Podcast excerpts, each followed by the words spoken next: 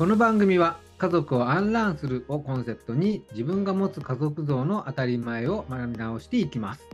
カーペットの上ってスリッパ脱いで上がるよねみたいな身近な価値観の違いからたくさんの大人と共に暮らしながら子育てしてるというような新しい家族の在り方までそして世界の家族ってどんな風なの？とか江戸時代の家族ってやっぱり家父長制だったの？というような家族の歴史など知っているようでよく知らない家族像を探りながら我が家をいい関係にするためのヒントを学ぶ番組です。パーソナリティは NPO 法人ただいま代表の三木智有とネオファミリースタイル学キュレーター雲野千尋です。T さんよろしくお願いします。三木さんよろしくお願いします。はい、ということでね、えーと、番組も、えーと、なんだかんだで、えー、今回が13回目ということになるんですが、はい、ありがとうございます。はい、なんとか続けられております。ありがとうございます。はい、あの前回もえっ、ー、とあつさんにゲストにお越しいただいたんですが、今回もですね、はい、なんとゲスト会でゲストをお招きしていくよと、はい、はい、いうことでですね、今日のゲストは、えー、ファミリーキャリアコンサルタントのフリフリさんをお招きしております。フリフリさんよろしくお願いします。よろしくお願いします。はい、えー、実はですね、あのフリフリさんですね、えーと、僕がやっているあのフリーランスギルドっていうね、フリーランス仲間が集まるコミュニティがあるんですけど、そこのメンバーとして知り合ったっていうのが最初のきっかけで、でそこでね、メンバー募集してるときに応募してくださったんですけど、ファミリーキャリアコンサルタント、ファミリーキャリアをね、広めていきたいんですっていうようなことを、その申し込みの時に書いてくださってて、もうなんて、なんて素敵な方なんだということでですね、もうそれだけで一目惚れしまして、もうぜひぜひ一緒にコミュニティに入ってくださいということで、それからもう1年、2年弱ぐらい経ちますよね、多分。うん、そうですね。一昨年の3月とかでしたっけ？そうですよね。そうですよね。それ以来だからずっと,、えーと、フリーランス仲間としてご一緒させていただいているんですが、えっと、今日はね、はい、その藤藤さんにファミリーキャリアについていろいろね、伺っていきたいなと思うんですが、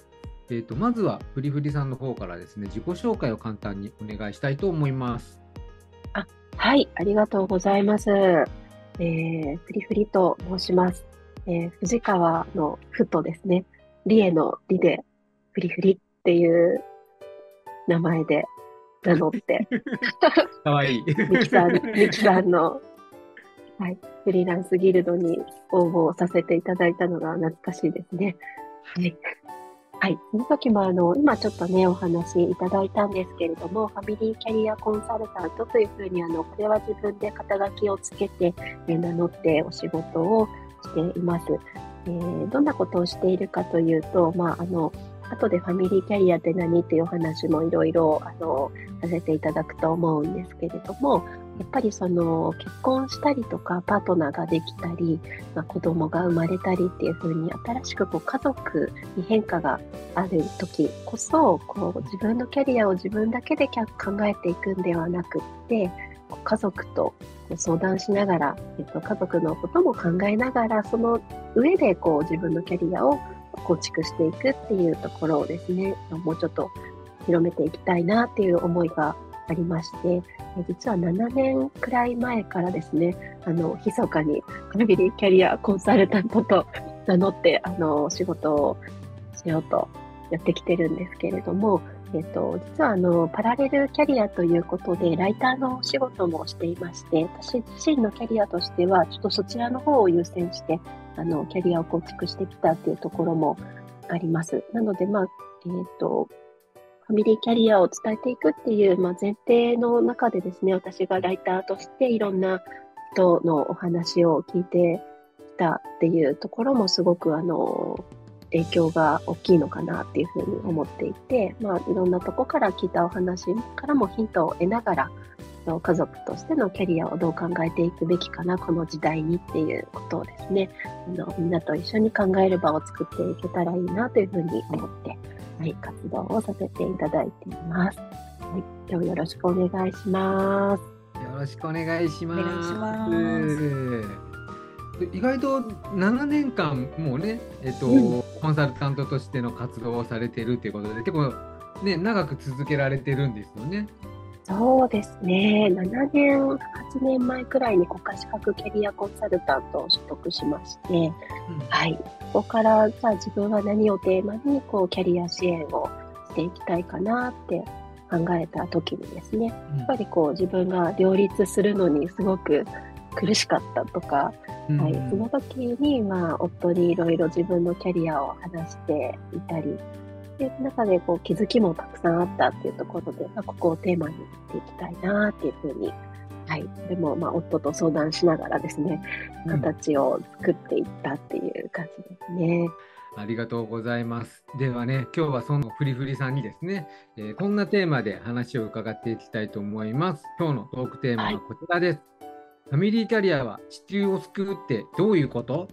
ということで、とねおー。フリフリさんの、あのーね、やっているポッドキャストを、えーまとめたノートがあるんですけども、えーそれをですね、見てたときに、あの、ファミリーキャリアは地球を救うよねっていうようなね、文言が出てきまして、もうそれに大共感しましてですね、僕は。あのもう何回も好きを押しすぎてですね、1回分しか加算されないんじゃないかっていうことになっていたんですけれども、なので、もうやっぱここら辺についての話、だってね、ファミリーキャリアで地球を救うって相当でかいじゃないですか。地球ですから、だって。あの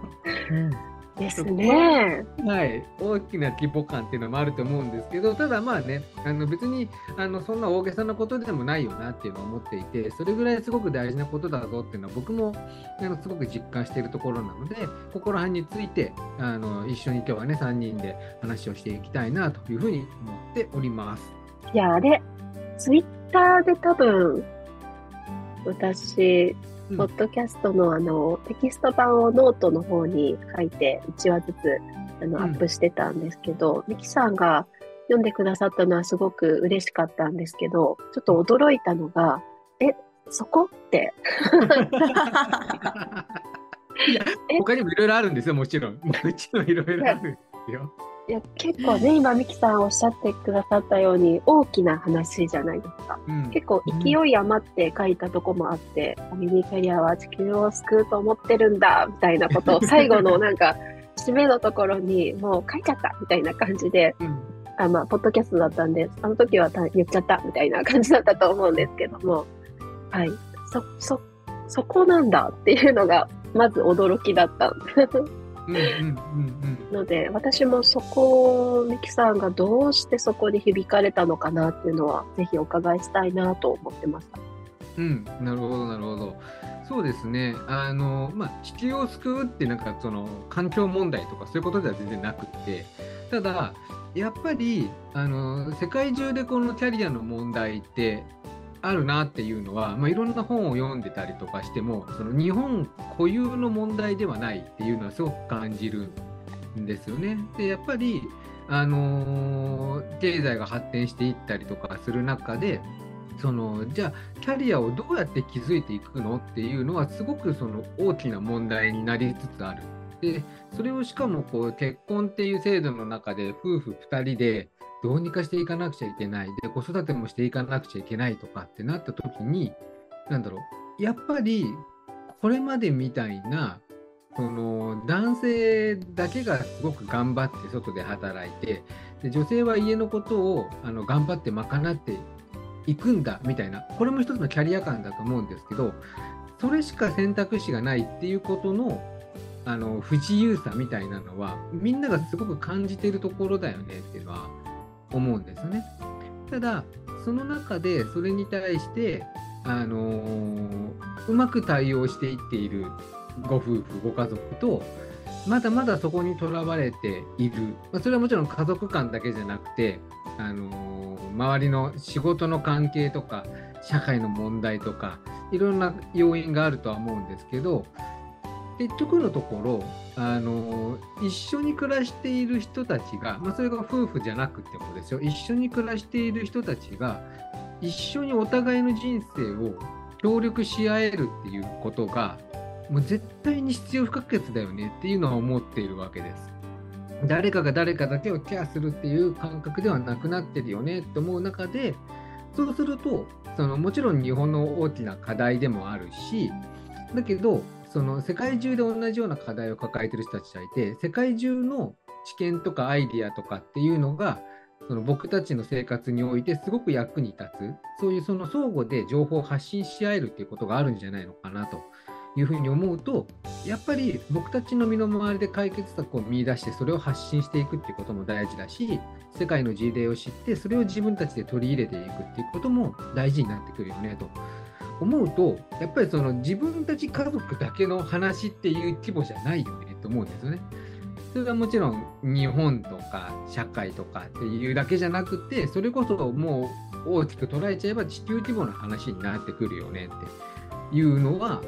やっぱり感じるところなんですね。まあ、それこそね直結するのはジェンダーの問題だったりとかねあの SDGs とかっていうところにも関連してくるっていうことを含めて考えてもやっぱりここはすごく大きな世界の問題だよなっていうのは思っているというところですね。もうそれでもう大共感しちゃって。ちいさんすごい笑ってらっしゃる。ちいさんはもう？はい。あの、今のミキさんのこの熱さよと思いながらですね。フリフリさん以上の。フリフリさん以上の。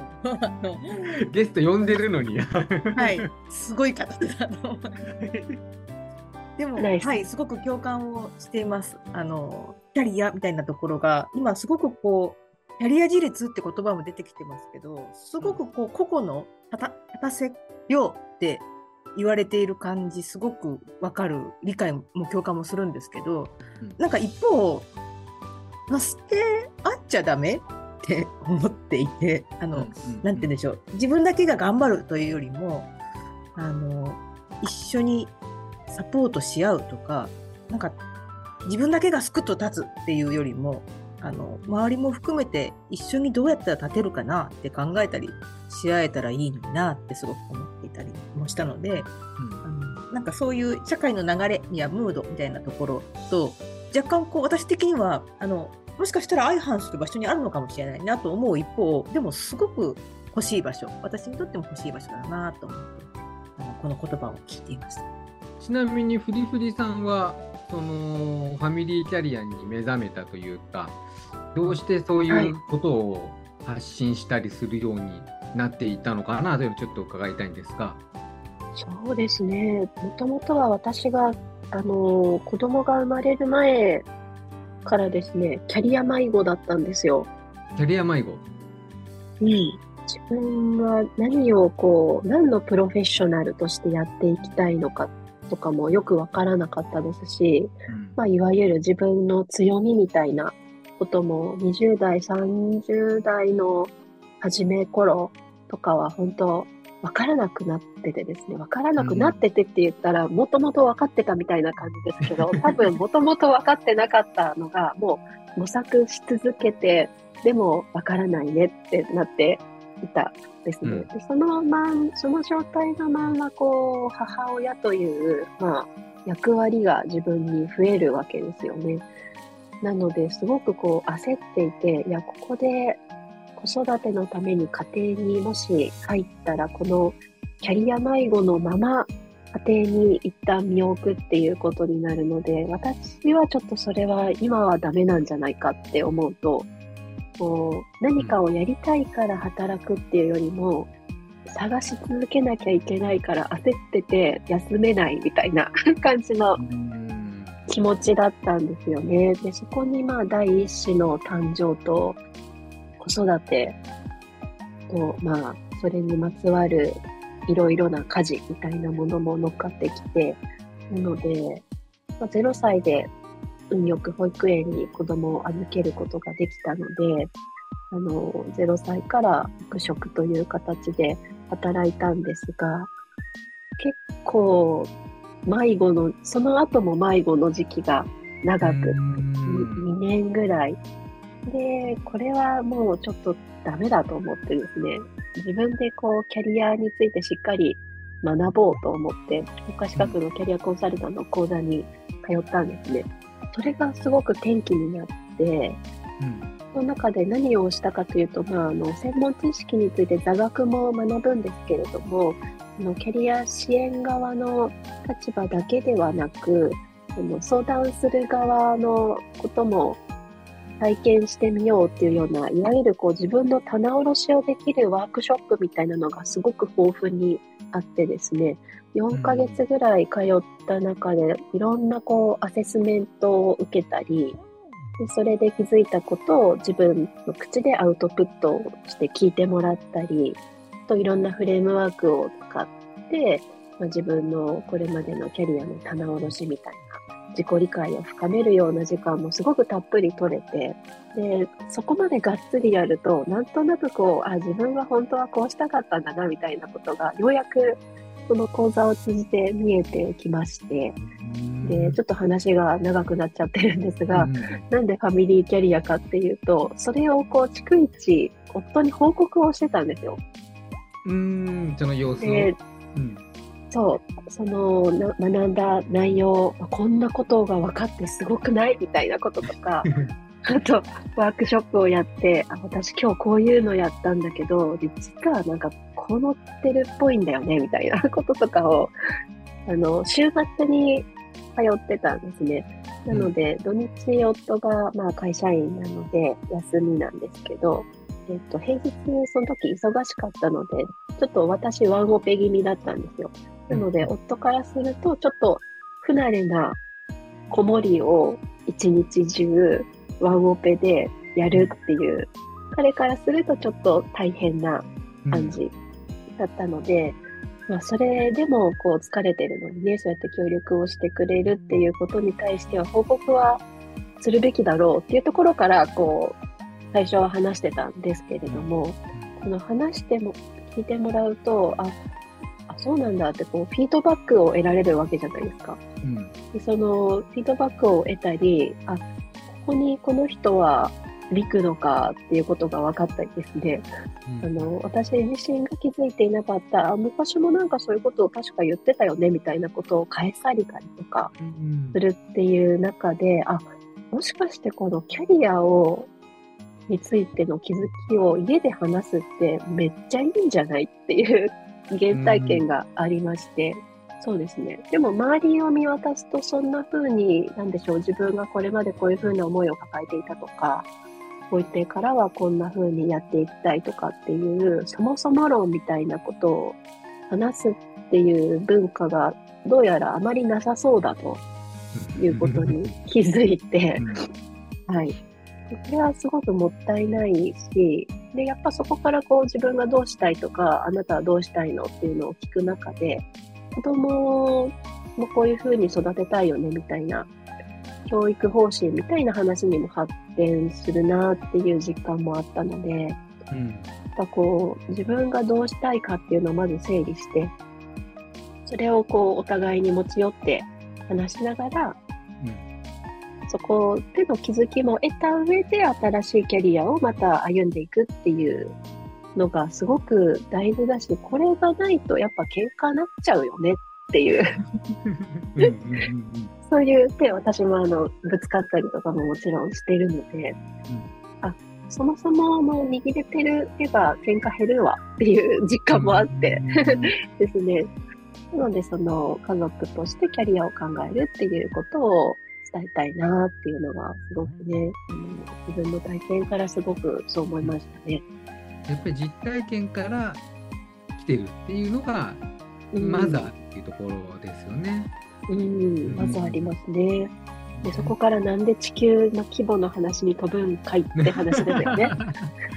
いやいや、でもそういうもんですよ、多分。実体験の自分で感じたことじゃないと、やっぱりね、広げていきにくかったりとかってあると思うんですけど、なんだやっぱりこう今の話聞いてても、僕自身もこういくつも気になるトピックスがあったなって思うんですけど、ちいさんはどうですか？なんか気になること、もうちょっと深掘って聞きたいことって何かありました？フリフリさんがその今自分がやろうとしていることもしくは学んでいることをパートナーに、まあ、報告っていう言葉をあのお使いなさってましたけど、うん、あの伝える作業をしているってすごく素敵と思って聞いていました。多分このファミリーキャリアの原点になる自分の思いとか学びをシェアするみたいなことがあのきっとあの葛藤や迷いや模索はあったかもしれないですけれど あの自然にできていたのだとすると、あこうやって対話すること必要だよねと思える学校会があったんだなすごく。それにパートナー答えてくれたって素晴らしいですね。それも素敵って思いました。ありがたいことです。うん、はい。うん、なんかね、携帯見て、ああ、そうなんだって終わるようなパートナーだって、なんか全然ね、いそういそうなって言ったらあれですけれど。言 いますね。言いますよね。言いますね。はいはい、君が学んだことでしょっていうふうに、スーッと線を引ける人もあの全然いそうな中、やっぱりそこを、ベクトルをお互いに向け合える状況が、素地にきっとあったんだろうなって、イメージが。うんうんうん。うん、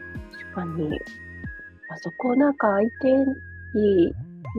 るところもあるかもしれないですけどね。でもなんかやっぱ聞いてほしかったら聞いてほしい方もそれなりにこう声かけを工夫したりとか、うんうんうん、っていうことも考えてた気がしますね。えちなみにどんな工夫を？なんかこういうこう今日学んだことを聞いてもらいたいんだけど10分いい？とか。やっぱこうビジネスライクじゃないですけれどやっぱ相手も一日中子守りをして疲れているので、はい、そのまず状態見極めたりとかですね。今日はこういう話をしても大丈夫そうだろうか、うん、相手もなんか仕事もしかしたら家でやりたいことを夜にこうスライドさせて子守りしてるかもしれないので、まずはこの後はどどのように過ごされるのですかと。いうヒアリング。確認が確認が入ります。確認確認をした上で、まあ、休憩したいとは思うけれども私の話を聞く時間はあるかいと。いいです、ね、再度。確認をしで難しそうだったらいやでもでも私今日これだけは話さないとちょっと溢れ溢れてしまうみたいな時は5分だけみたいな感じでお願いみたいに言ったりもしますし、あとはこれ結構あのいろんなとこで言うとちょっとだけ受けるんですけどお皿洗いとかしてる逃げられないところの隣に立って ずっと喋り続けるっていう。すごいな。役的。ならないの？隣に立って喋り出すんですね。そう。皿、皿は洗わない。私は洗わないけど、ずっと喋ってるみたいな。喋るっていうね。そうですね。まあでも、ながら家事で洗濯物を畳んでるところに、ね、うん、あの一緒に畳もうと行って喋る、そ喋るのがメインみたいな感じにしてしまうとかですね。いろいろ工夫されてることは多分、ミキさんやちいさんもあると思うので、私も聞きたいって思っちゃったけど、私はそんな感じで、はい、やってました。ちいさんはどうですか？なんかこう、パートナーと話をするとき、どんな工夫してますか？いやでも今フリフリさんの話を聞いてもう首ブンブンあのうなずいちゃってたんですけど あのやっぱり観察必要ですよね。今、相手がどういう状態にあるかな？とか、私は今どのぐらい話したい気持ちかな？とか、うん、あの、なんて言うんでしょう、ちょ、ちょっと自分と相手とを見つめる第三の自分みたいな人がいて、うん、なんて言うんでしょう。何か私が今すごく高まって話したいなって思ってることをこのまま相手にぶつけちゃって大丈夫だったかしらどうだったかしらみたいなことを考えるあの立ち位置の状況があった上で初めて話せるなと思いましたしでもそれぐらい大事なことなんだよっていう自覚を多分自分はしているあキャリアに関して話をするとなった時にあの結構大切なものなので大切な状況で話したいなんか簡単になあなあに返されたくないなって思っちゃいますし。あのお互いそういう目線で話し合おうってなった時にどういう状況下だとよりこの話って深められるだろうかは私もすごくあの相手の状況とか見てたりするのでなので古井さんがその、まあ、皿洗いに詰めていくってなかなかの,、はい、あの追い詰めることだなと思いながら 聞いてましたけど。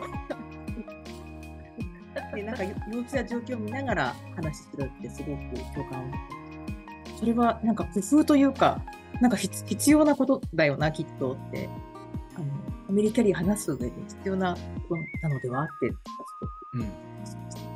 そうですよね。なんかやっぱりこういつでも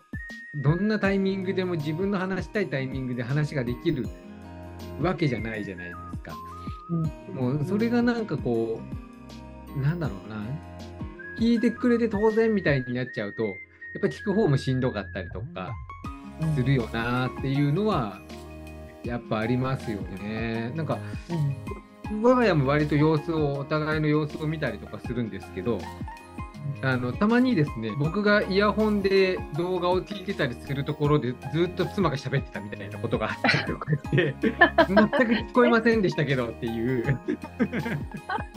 衝撃衝撃でしたね。すげえ喋ってるけど何言ってるか分かんないなみたいなこととかもあってとかするのでやっぱ相手が聞ける状態かどうか、聞いてる状態かどうかっていうのを確認するっていうのは結構大事。で、やっぱ我が家もその、ね、その時もありますけど、それ別にどうでもいい話の時で、ちゃんと話したい時とかっていうのは結構ね、時間作ったりとかしますね、うちは。うん、あのもうこの時間、どうにか時間作って、ここでなんか話しようみたいな、この話しようとか、テーマを決めて話をしたりするっていう。ところですね。まあでもだからやっぱりあのちゃんと話してるご夫婦とかご家族見てると割とその話し合いをいつするかみたいなところも含めてちゃんと話ができてるっていうのはありますよね。うん、確かに話し合いをいつするかを話し合っているって大事ですね。うん、うん、なんかねやっぱりそれがねできない。そもそもそれが難しいみたいなご家庭もたくさん見てきているのでそもそも話し合いをいつするのかっていうことすら逃げられる。とか話し合いをいつするのかっていう話し合いがすげえ喧嘩になるっていう そのうん。あるんですよやっぱり。その話し合いするかなんてねものの12分で終わりそうなね、うん、じゃあいつ話そうかとかこの日ならいけるよとかじゃあこの後話そうかぐらいで済みそうなもんなんですけどそこでめちゃくちゃ喧嘩になるっていう例とかもやっぱり知ってるので、そもそもそこにたどり着くのが難しいっていう人もいるんだなっていう。なんかファミリーキャリアのこう相談とか、まあ、コンサルとかをやっていく中で、やっぱその話し合いについてとかっていうところも、ふりふりさんはアドバイスしたり聞いたりとかっていうのもされるんですか？そうですね。何から話したらいいかわからないっていうのが結構私が聞くお話では一番多いかなって思いますね。そのタイミング、今タイミングのね、話をずっと3人でしてきたので、なんですけど、タイミング以前に、うん、その、何から話したらいいかわからないっていうのはやっぱりこう、キャリアってなると、やっぱりどうしても、さっき冒頭に自律的なキャリア自立みたいなワードもおじいさんから出していただきましたけれども、自分で自己責任で考えるものだっていう、ある種刷り込みみたいなものあるじゃないですか。で、まあ、家族だからといって決めてもらってそれに従っていくっていうのもちょっとっていうか全然違うとは思うので、まあ、自立する自分で考える自己責任で何かを選び取っていくってすごく当然だし大事なことなんです、けれども逆にそれが強すぎるとまとまってから話さ報告まとまった状態で報告しなくっちゃとか、家族であっても。とか自分の決断になんて言うんですかねあの脳を突きつけられるのが嫌だとか、ねうんうん、逆にそのまだ決めきれていないしもやもやしている状態でご自分の中でも考えがまとまっていないので何からこうアウトプットをしていったらいいかがわからないっていう感じのことが多いかなって思いますね。うん、うん、衝撃ですよね。でもそうそうだよな。あのキャリアってなんか自分のことって感じしちゃいますよね。本当みどりさん言ってくれて確かに。うん、そこにまたこう相まって男性が外で稼ぐべきものだとか家庭をやりながら女性は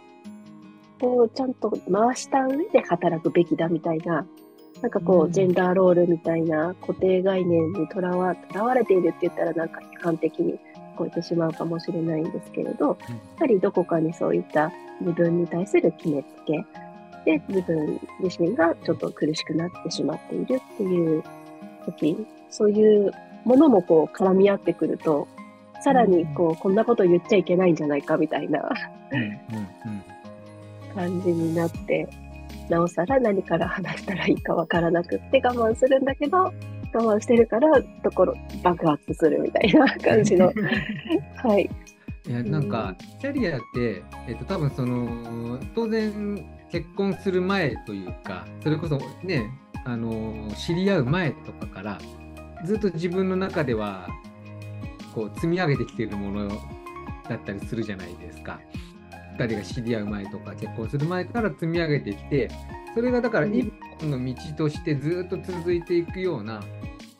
イメージがあると多分そのキャリアっていうのは自分の固有のものっていう感覚になると思うんですよねなんか。昔から自分が一人で考えて就活をしてこうしたいっていう夢があってそれに向けて自分で頑張っていって気づいてきてっていうで今ここまで来ててとかっていうのは、自分固有のもので一本線が通ってるんだと思うんですけどなんかあのー、僕自身はその結婚をしたタイミングでそのそれまで自分が築いてきたキャリアっていうのは自分の固有のもので一本線が通ってたんですけどそこからなんて言ったらいいんだろうな、その、段が変わったっていう感じがしていて、一本の線じゃなくなったんですよね。もしかしたらそれは分岐なのかもしれないんですけど、なんかその、そこから違うキャリアが新しく始まったっていう感じがあって、でそれは別にその仕事の内容が変わったとかっていうことではなくて、そのキャリアっていうものの捉え方自体がフェーズが変わったというか、レイヤーが変わったっていうようなイメージがあってでそこからはその